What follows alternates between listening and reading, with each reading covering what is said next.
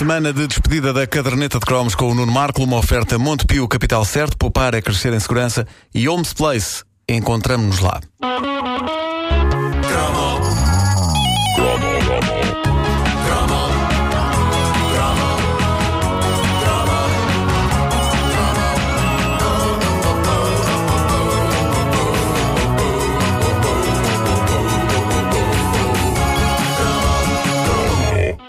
Nono lugar do top 10 dos cromos favoritos dos ouvintes, a revista Gina. Cá está, algo edificante. Sim, sim. Sim, sim. Acabou por ser uma, uma espécie de santa padroeira desta rubrica. E é incrível porque este fim de semana houve uma, uma visitante do, do meu Facebook que, que deixou uma mensagem a dizer hum, não gosto do Nuno Marco blasfemo do 5 para a meia-noite. Eu gosto do Nuno Marco culto e interessante da caderneta de cromos. Revista Gina. Cá está, cá está. Revista Gina. Mas tu Ah, blasfemas no 5? Diz? Tu blasfemas no 5? Olha, pelos vistos parece que sim. Pá, Eu adoro quando se trata os, os programas com essa confiança. Eu não... Pois, É o pois é. 5. É verdade, é. Não é o 5 para a meia-noite. E os, Mas é que os não há da mais RTP 5 sentidos. referem-se Podes referem-se confundir. ao. Vou fazer o tele. O tele? Não, acho que não. O telejornal. Isso não. Não é? A- a- O preço. A revista Gina. A revista Gina foi, foi de facto uma, uma santa padroeira desta rubrica, mas também das nossas vidas, nomeadamente das vidas dos rapazes, mas também das vidas, da vida das raparigas. Ah, eu porque- lia sempre, sim. Não, menino, é só por isso, Wanda. Porque, porque se hoje todos somos excelentes amantes para com as mulheres. É porque aprendemos tudo nessa famosa revista das edições Pirâmide da Buraca. É... Ficou um, um silêncio Ficou, ficou, ficou um desconfortável. silêncio desconfortável, ficou. A revista Gina foi tão importante na história da caderneta de cromos que, quando editámos o primeiro livro da caderneta de cromos, uma das lojas que ofereceu brindes da caderneta na compra desse livro ofereceu um saco de pano desenhado pela Patrícia Furtado, que fez as ilustrações todas da caderneta, e o saco tinha a frase: ponha a Gina e a Anitta no mesmo saco. E lá estavam os desenhos dessas duas publicações tão distintas. Distintas nos dois sentidos.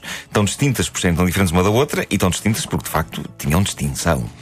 Falar nos anos 80, no tempo da adolescência e das dores de crescimento e, do- e no, e no dialbar do interesse sexual, é falar de Gina. A revista que, para sempre, arruinou a vida de boa parte das mulheres que tinham esse nome, fazendo com que muita gente passasse a soltar uma gargalhadinha ou um grunhido, um ah, em locais como sala de espera e outros locais onde os nomes das pessoas são ditos em voz alta. Isso não pareceu bem um grunhido, pareceu outra coisa. Mas foi para cá também pensei. A sério, depois. Sim, mas também se aplica, quer dizer. Ah, Que cheiro é este? Foi um grunhido. Mas essa, essa, essa revista ah, constituiu para muito jovem da geração de 70 e 80 o início da vida sexual. Vida sexual não entendida como a vida a partir do momento em que se começam a ter relações, mas entendida como a vida a partir do momento em que um rapaz percebe que há mais utilizações surpreendentes para dar à pilinha do que apenas fazer xixi. Esta hora está essa ouvinte a dizer: não, não, é igual ao 5. É, afinal é igual, afinal é igual ou pior. Afinal, não há grandes diferenças. falar, falar da revista Gina foi eh, aproveitar aqui na, na comercial e nas manhãs da comercial para, uma vez mais, partilhar com o nosso vasto auditório pequenos episódios sobre a minha própria descoberta do amor carnal. Quando a revista Gina apareceu na minha vida, eu tinha 11 anos, já tinha ouvido falar de sexo e. Não sei se lembram disto, mas eu contei-vos, eu, eu já tinha apanhado até nessa altura, uma vez, uma cena de um filme na televisão em que uma mulher nua pulava freneticamente em cima de um homem deitado. Também ele nu. E eu apanhei a cena por acidente, sem que os meus pais tivessem dado por isso, e aquilo deixou uma pulga atrás da orelha. E não foi só atrás da orelha que aconteceram coisas no meu corpo. Eu constatei que dentro das calças, naquele momento de desvario de um Mas casal não na é televisão. preciso, não é preciso, Nuno. Já tínhamos percebido. Para que eu- mas, depois voltei para as Não, minhas revistas do Patinhas e do Mica e aquilo passou. Mas foi incrível. Se não tivesse passado, isso é que era incrível estranho. porque. e- pois era. Não, mas Mas- atenção, porque Patinhas. maga patológica sempre fez alguma coisa por mim. Sempre fez. Entusiasmava-te a maga Sim, sim, patológica. sim, sim. Pois é, mas era uma pata, ia ser Tudo- interespécies. Pá, é, o que é que eu hei de fazer? Bom, ah, voltando a essa cena, já agora, eu, eu não vos contei isto na altura, mas eu, eu inicialmente não percebi o que é que eles estavam a fazer, mas sei que ela estava aos pulos, num desvario que eu não sabia se era andar à pancada ou se ela estava a contar ao indivíduo como é que lhe tinha corrido a aula de equitação naquele dia. Vai daí, o cavalo começa a galopar, catapum, catapum, catapum. E ele, já percebi, já percebi. Mas o, o facto de estarem nus levava a pensar que talvez aquilo não fosse uma mera explicação sobre aulas de equitação. E se bem se lembram, eu recordei também o dia em que eh, aconteceu o que de certeza aconteceu com vários dos nossos ouvintes. Um rapaz da minha turma levou para a escola um exemplar da revista Gina, tinha a capa azul, tinha uma colegial de quase 30 anos na capa. Pela capa não se tinha bem a noção do que ia lá dentro. Ao ver uma colegial de uniforme na capa da revista, eu ainda pensei que se tratasse de uma reportagem sobre pessoas que estudam já na idade adulta, porque nunca é tarde para aprender coisas, não é? sobre o ensino noturno e isso. E foi, e foi só a capa aquilo que, o- que o meu colega mostrou a mim e a mais uns quantos de nós dentro da escola. Para ver o interior da revista, ele disse-nos: isto é demasiado perigoso fazer no recreio. Ah, e eu não apanhei logo o alcance desta advertência, mas como toda a gente concordou com ele, eu concordei também. E nesse dia tínhamos um buraco entre, entre aulas e não. E não, Desculpa. e não seria como daí a pouco iríamos constatar o único buraco do dia.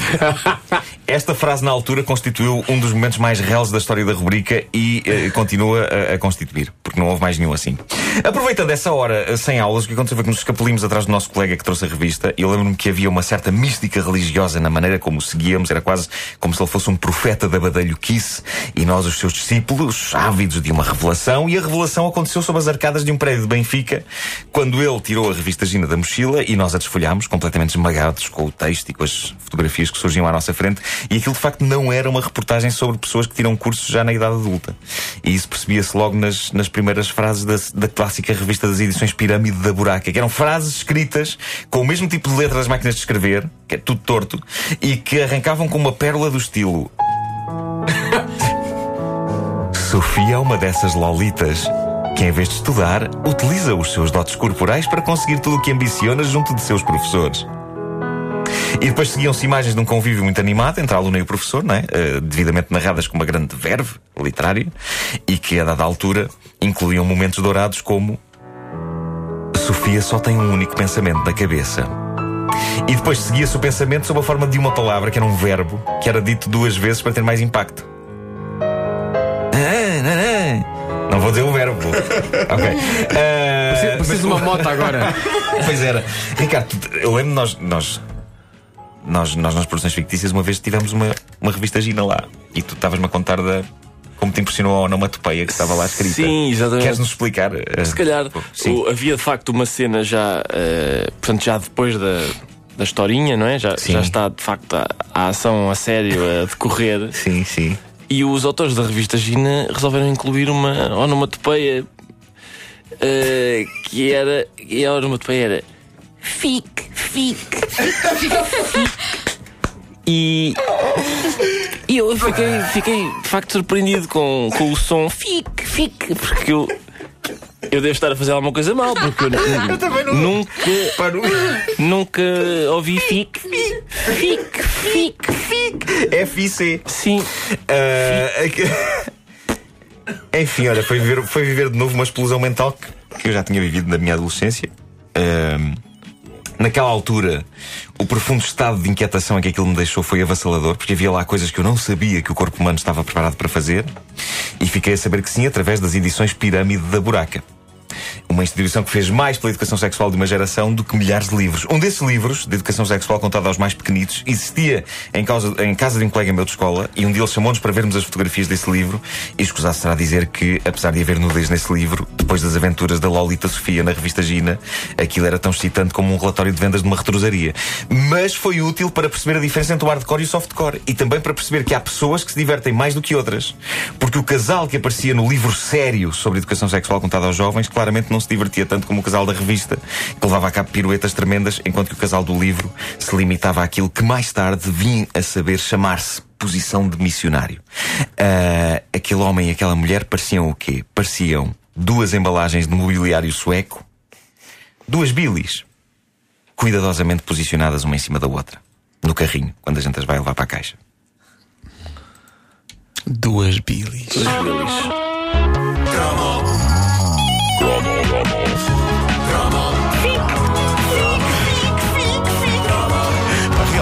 que, que som é esse? Pá? A que se referem? Pá, calhar é apenas o apelo dela para que ele não se vá embora. Ah, sim, ser É porque ela disse ontem. Senhor canalizador. A caderneta é uma oferta Montepio Capital Certo, poupar é crescer em segurança e Homes Place. Encontramos-nos lá. Faltam dois minutos só para chegarmos às 10 da manhã. How you doing, young lady? The feeling that you're giving